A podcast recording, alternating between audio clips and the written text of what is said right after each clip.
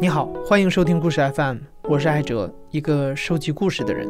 在这里，我们用你的声音讲述你的故事。每周一、三、五，咱们不见不散。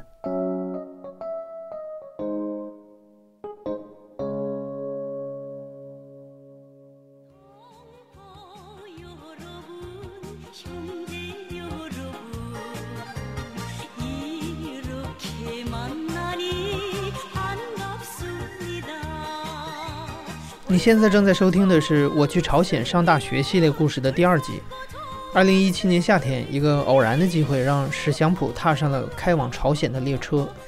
上一集的结尾，史祥普和一群想法千奇百怪的国际友人，在蒙蒙细雨中抵达了平壤火车站。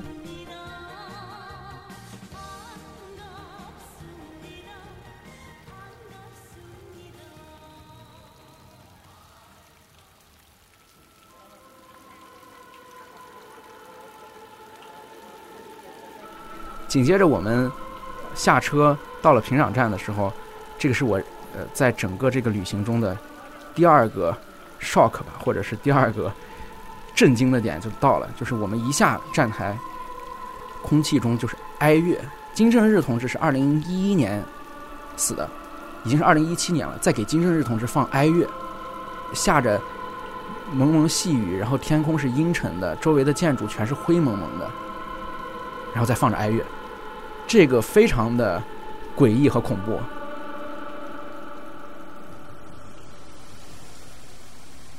然后紧接着我们就上了车嘛。上车之后，导游就开开始给我们介绍。我们的两个导游，一个姓金，一个姓韩。小韩导游是我们的主力导游。小韩导游是金日成综合大学毕业的，他的学历非常好，然后英语水平可以达到同声传译。然后小金导游是平壤外国语大学的，英语稍逊于小韩，但是也非常好。他们两个人就给给我们讲。说，欢迎大家来到朝鲜。然后刚才大家听到的音乐是为我们呃亲爱的领袖或者亲爱的指导者，Dear Leader 金正日同志，就是他是给我们的金正日同志放的哀乐。然后谢谢你们表现出了你们的尊重。紧接着就说，现在大巴两边呢，我们就可以看到一些正在新建的一些建筑。这些都是我们敬爱的金正恩同志上台之后，为了改善老百姓的生活而修建的。所以呢，请大家欣赏这些建筑，但是不要对建筑工地拍照。他这句话就让我感觉非常奇怪，因为我之前我是了解到，你不能对一些他们认为不能够代表朝鲜健康或者是强大一面的东西拍照。但是我一直不理解啊，建筑工地为什么不能够代表一个国家强大或者是有生命的一面？如果让我想的话，我觉得建筑工地是最能代表的，因为你可以想象你在盖一个摩天大楼或者盖一个什么奇怪的纪念碑式建筑的时候，这种朝气啊，就是整个国家经济欣欣向荣的，那不都是我们在看一些宣传片的时候，会在一个港口上有那个起重机的吊车在飞快的移动，然后剪辑一堆那个龙门吊在飞快的行动，不都是应该是这样的吗？然后我真正看到建筑工地的时候，改变了我这个想法。我第一眼看到建筑工地是从平壤站出来之后右拐，紧接着再往前走，就开始有建筑工地了。建筑工地是用木头、用树枝，甚至是用粗的树干做脚手架的。这个你可以想象吗？就是比如说我现在在要做一个阳台，这个阳台是外面不封顶的，三面封顶。那好，有了上面的这个顶，我如何要把它支住、立住？我会用一个树根。或者是是一个树枝立在那里，那个树上面，那可可是真正带树杈的，带着叶子的那种，会立在那个地方，所以我就觉得这个建筑的质量会不会有问题？后来我才发现，这个树杈甚至盖好之后，有的楼上也不一定会把它取下来，它会从脚手架变成你家里的柱子。然后就看那个建筑，有一块是砖，接下来是一块大的石头，方形的石头，然后旁边又是砖，这个砖与砖与刚才的石头和砖的尺寸都不一样。也就是说，你可以理解它不是乐高，它是俄罗斯方块，是吧？是这这样的一个概念。然后，平壤如果出现地震的话，呃，肯定会造成非常严重的后果。而且，其实不要说地震了，去年金正恩处理过几个官员，就是因为刚刚盖好的楼塌掉了，刚刚盖好的楼塌掉了，这种事情在平壤是可以出现的。你可以想象在外地会怎么样。紧接着，我们就直接去到了羊角岛饭店。那个岛上之所以叫羊角岛，是因为它的形状长得像一个羊角。你过了羊角桥就是羊角岛。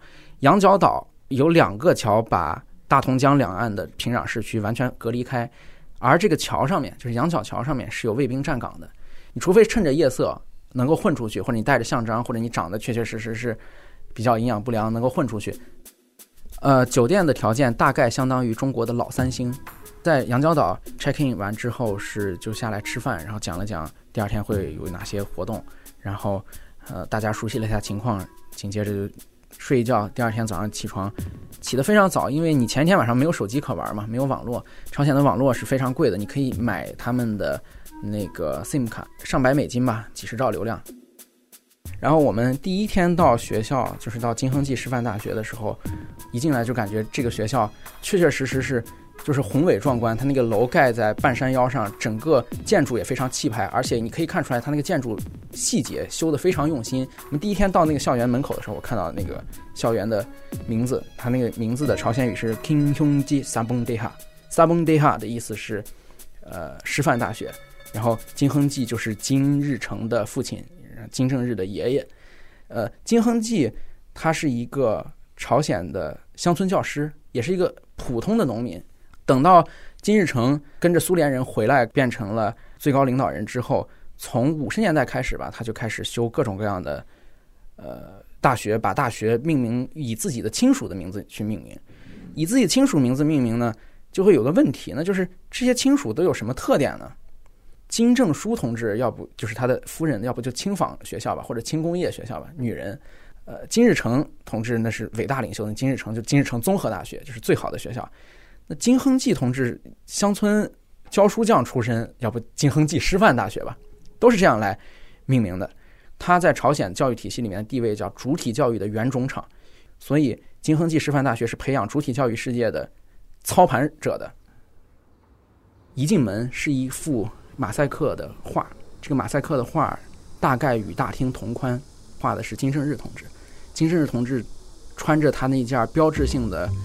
羽绒服站在风雪交加的白头山顶，当时是七月，他的旁边有一台电风扇，画的旁边有一台电风扇在给金正日同志吹风，因为七月份到了，朝鲜很热，领袖同志永生，于是领袖同志没有死，他是需要吹电扇的，是这样的一个逻辑，有一个真的电风扇在吹着风雪交加穿着羽绒服的金正日同志，所以我就在想，在冬天的时候是要放电暖气的。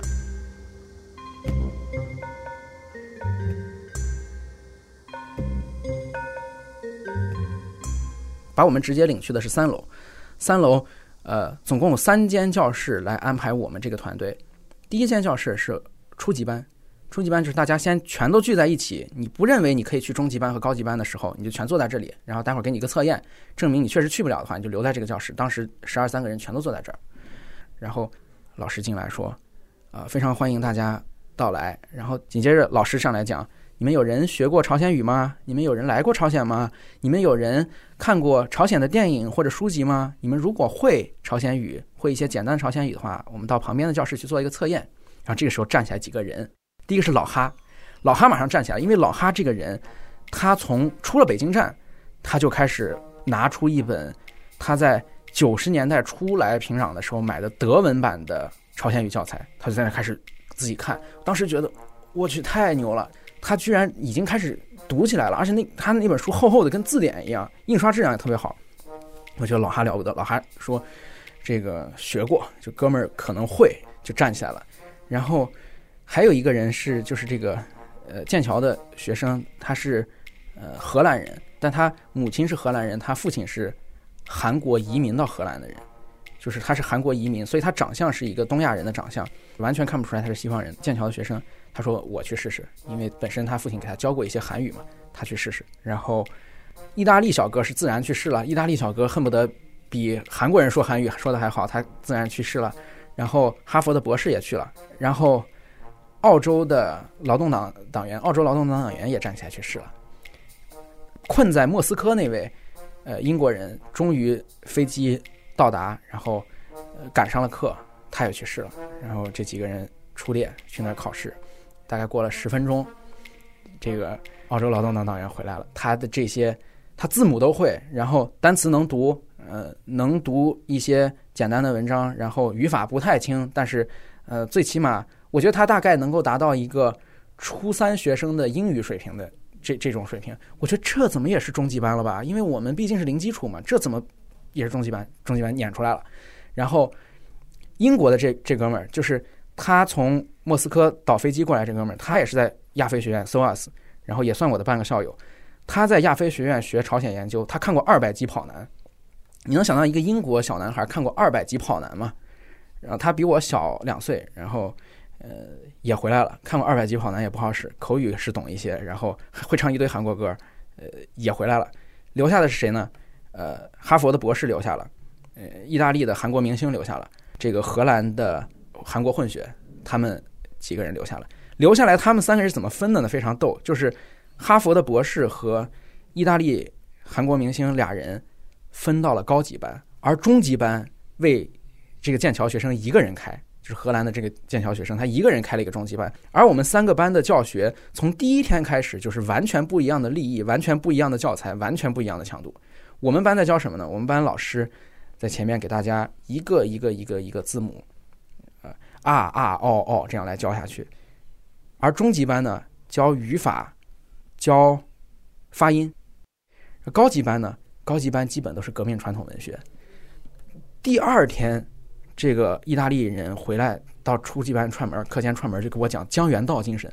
我说我去，你怎么连江原道精神都知道？他说我们老师给我讲的。我说你讲讲江原道精神。他说就是苦难行军时期，江原道的干部群众们发扬了主体精神，自己修建了水电站，一举解决了供电问题。然后我就借他们的书看，看也看不懂，没有配图。里面的很多生词是用汉语注释的，因为朝鲜仅有的两所可以接待留学生的大学是金日成综合大学和金亨济师范大学，而这两所大学接待留学生几乎都是中国来的。派遣留学生的学校是延边大学、大连外国语、山东大学、北大这几个学校为主。我们上课的时候。呃，从第一天上课开始，老师讲的一些规矩，讲完怎么打招呼，怎么上课喊起立，怎么再见之后，老师就讲，在这个教室里面有一些规则，可能你们的国家并没有。比如说，我看到你们很多人有手机和相机，你们可以用手机和相机，我们也用手机和相机，但是你们拍照片的时候，拍板书的时候，请注意两种拍法：第一种，只拍黑板上的内容；第二种。连黑板上面的领袖像一起拍下来，但要保持是完整的画面，完整端庄的画面。也就是说，你现在想要拍上面的内容的话，领袖的头少了不行，领袖脸少了一半不行，领袖的头和脸都在，但整张画面歪了也不行。两张领袖都在，但是没有旁边的领袖的合影也不行，因为现在朝鲜人的家庭里面或者公共场所挂的是三张相，一张金日成，一张金正日，这两张是并排挂的，略高。然后这个像呢，不是平着挂的，像我们有些地方看的那个，我们中学时候挂马恩列斯毛那个像，它是平着挂的嘛，它是微微前倾的，所以你可以看到它是在俯视你，就这个小把戏，你感觉就非常有意思，它是在微微前倾俯视你的，而且它挂的又非常高，而比这两个像稍微高大概三到五厘米。是两个领袖的一张合影，这个合影大概摄于七八十年代。金正日同志在拿着一份文件，在给金日成同志讲解。这一点在朝鲜的宣传，呃，或者是他的视觉宣传语言体系当中，是一个非常重要的，就是因为他要强调一个就是一体。英语世界的研究者，朝鲜研究者把它叫 oneness，就是领袖是一个人，两位领袖，两位永生的领袖是一个人，父子一体。所以我们一定要多强调金正日同志他。直接遗传了金日成同主席的遗志，并且是被金日成主席选中的人。他为他在朝鲜战争时期，他就开始为金日成同志出谋划策、解疑释惑，甚至金正日同志会更睿智一些，会向金日成同志提出很多有效的建议和一些办法。因为相比金日成的权力来源，金正日显然他的合法性或者是他的基础，他在军队党内的基础都会更差一些。所以你就看到这些相片啊，挂在公共场合这些相片，都是。金正日同志在拿着一份文件，在给金日成同志讲解。金正日同志叉腰，手往前方指；金日成同志两手叉腰，在后面看着，意思就是，啊，你看我这个规划怎么怎么样？你就可以旁边脑补金日成同志，哦，好好好好，厉害厉害厉害厉害，牛逼 s c o r y 就是这样。所以，就他这整个这一套宣传话术，包括这三张照片微微前倾，你都可以感觉到他真是费了非常多的心血。你如果完完全全听话的话，你甚至不能带出一张领袖是歪着的，或者领袖少了一半截脑袋的照片出来。所以，你可以感觉到他这个。呃，宣传或者是整个社会的这个控制到了毛细血管层级的地步。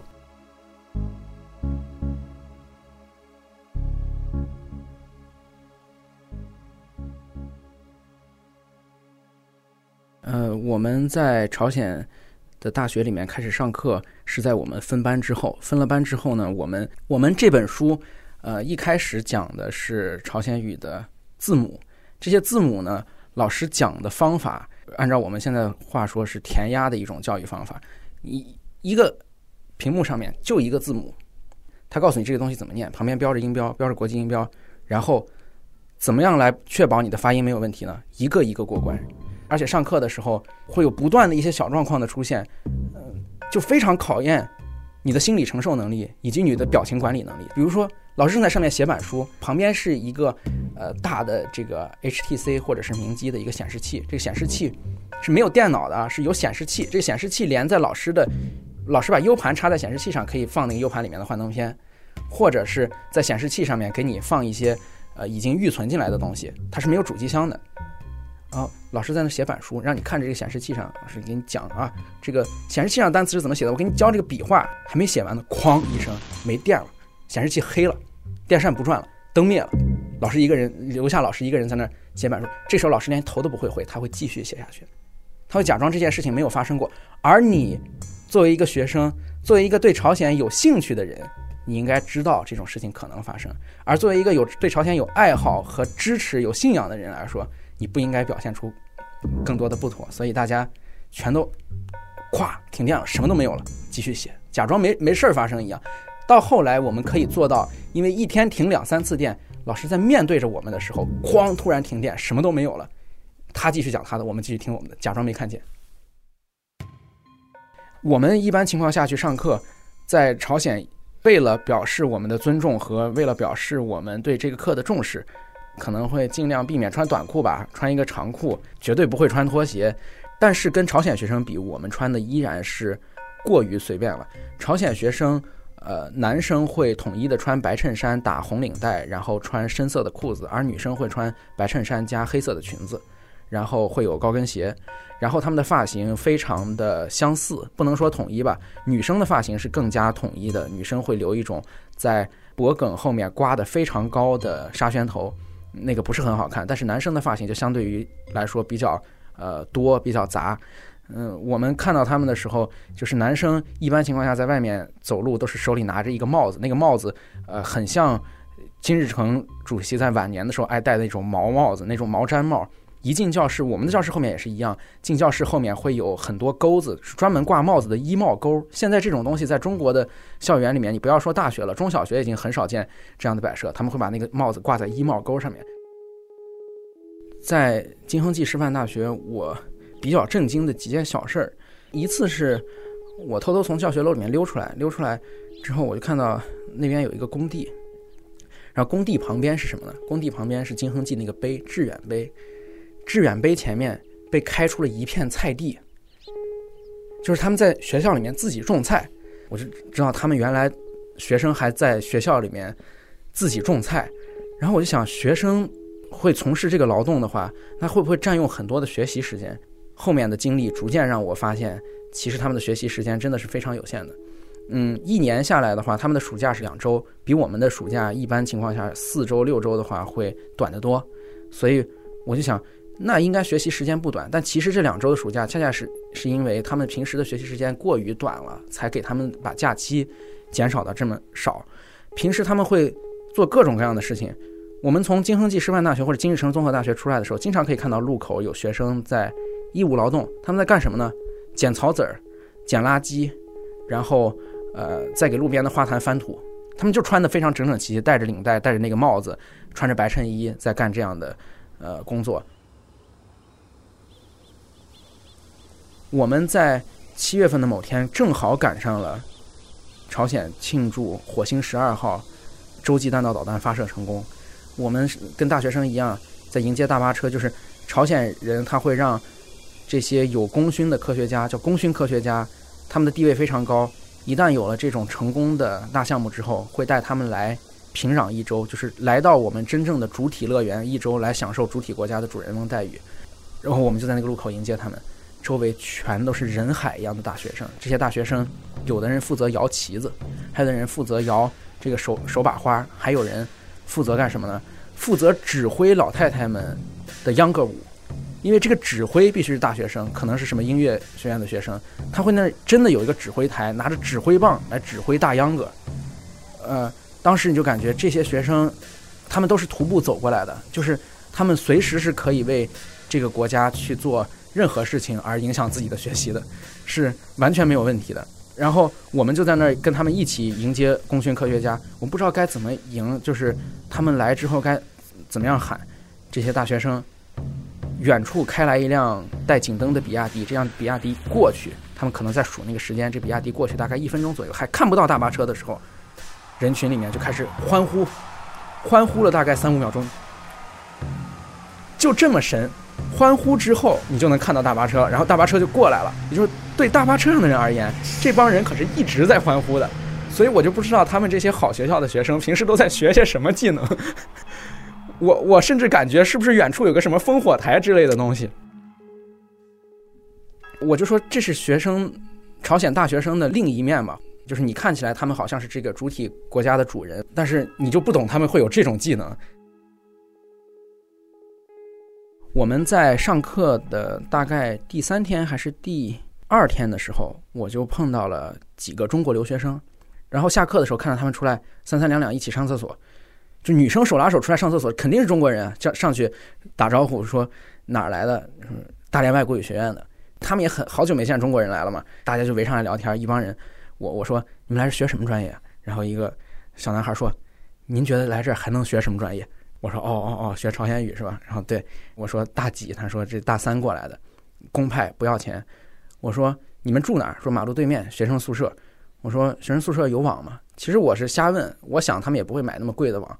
就还真有，说有土豪学生三百美金可以装宽带，这宽带可以上外网，就是谷歌什么全都可以用，而且能带起来英雄联盟。你要想在朝鲜打网游也是可以的。然后我说，那你们平时在校园里面买东西吗？买东西用什么钱？因为我们在那儿外国人是不允许持有朝元的，因为它的货币体系在两千零九年汇改崩溃了之后，呃，发了一批新币，然后把民间福财全都洗劫完。之后，它其实就几种货币并行了，就是人民币、美元、欧元都可以用，唯独朝鲜币不太受待见。外国人来一定要花外汇嘛，然后他们是有朝鲜元的，我们的朝鲜元全都是在光复地区商业中心唯一一个合法换朝鲜元的地方换来，换来之后我们就在学校里面花。一般的中国人或者是其他国家的人，你是没有任何的场景，除了那个商业中心之外去花朝鲜元的。然后我就说，你在这学校里面买什么呀？一个女生说。我只买一样东西，烤肠。说这烤肠就是中国那个烤肠机，就那种台湾烤肠在那儿转，呜呜一直在那转。我还去了一趟那小卖部，一个烤肠机，然后摆着几包那个豆腐干，摆了泡椒凤爪，摆了那个彩虹糖，彩虹糖是山寨的。然后还有几瓶那个饮料，叫乐虎还是红牛那种功能型的红不拉几的饮料，放在冰箱里面，跟中国的大学里面的小卖部非常不一样。它是把所有的东西并不是挂在一个杆儿上，或者是挤着塞在一起，而是所有的东西都平铺着。因为我只有这五样东西，或者只有这六样东西，你就来买吧。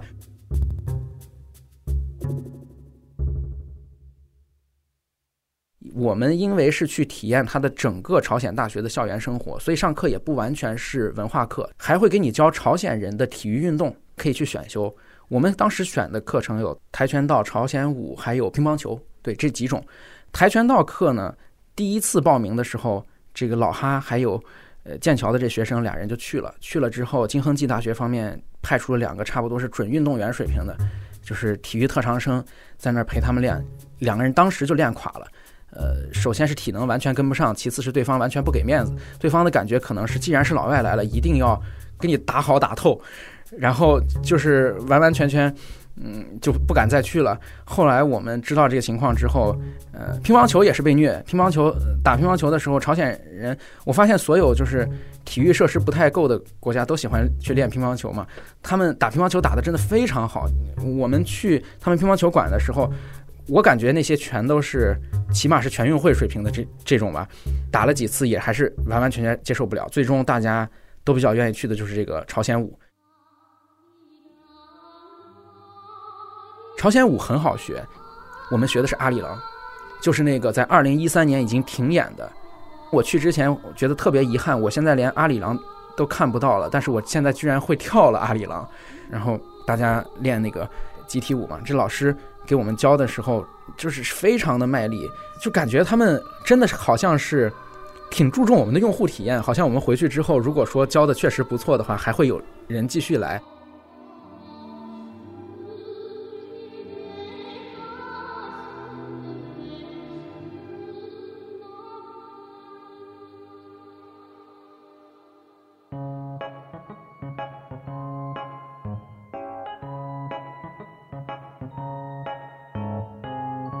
我们确确实实是他们学校创收的一个关键因素了。我们走的时候给呃学校的老师留下了呃几百欧的小费，这个差不多相当于正常人十几年或者是若干年的工资加上灰色收入了，所以是非常不小的一个数目。我们在这个学校里面享受的这些条件，用这一点点钱，在任何国家都是享受不到的。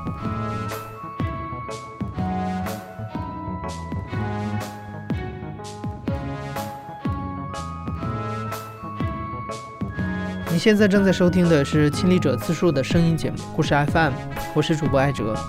本期节目由我制作，声音设计杨帆。在我去朝鲜上大学系列故事的第三集里，史祥普不仅会进一步观察朝鲜的生活，而且他的团员同学之间发生了很多好玩的事情。具体的故事，咱们下一集见。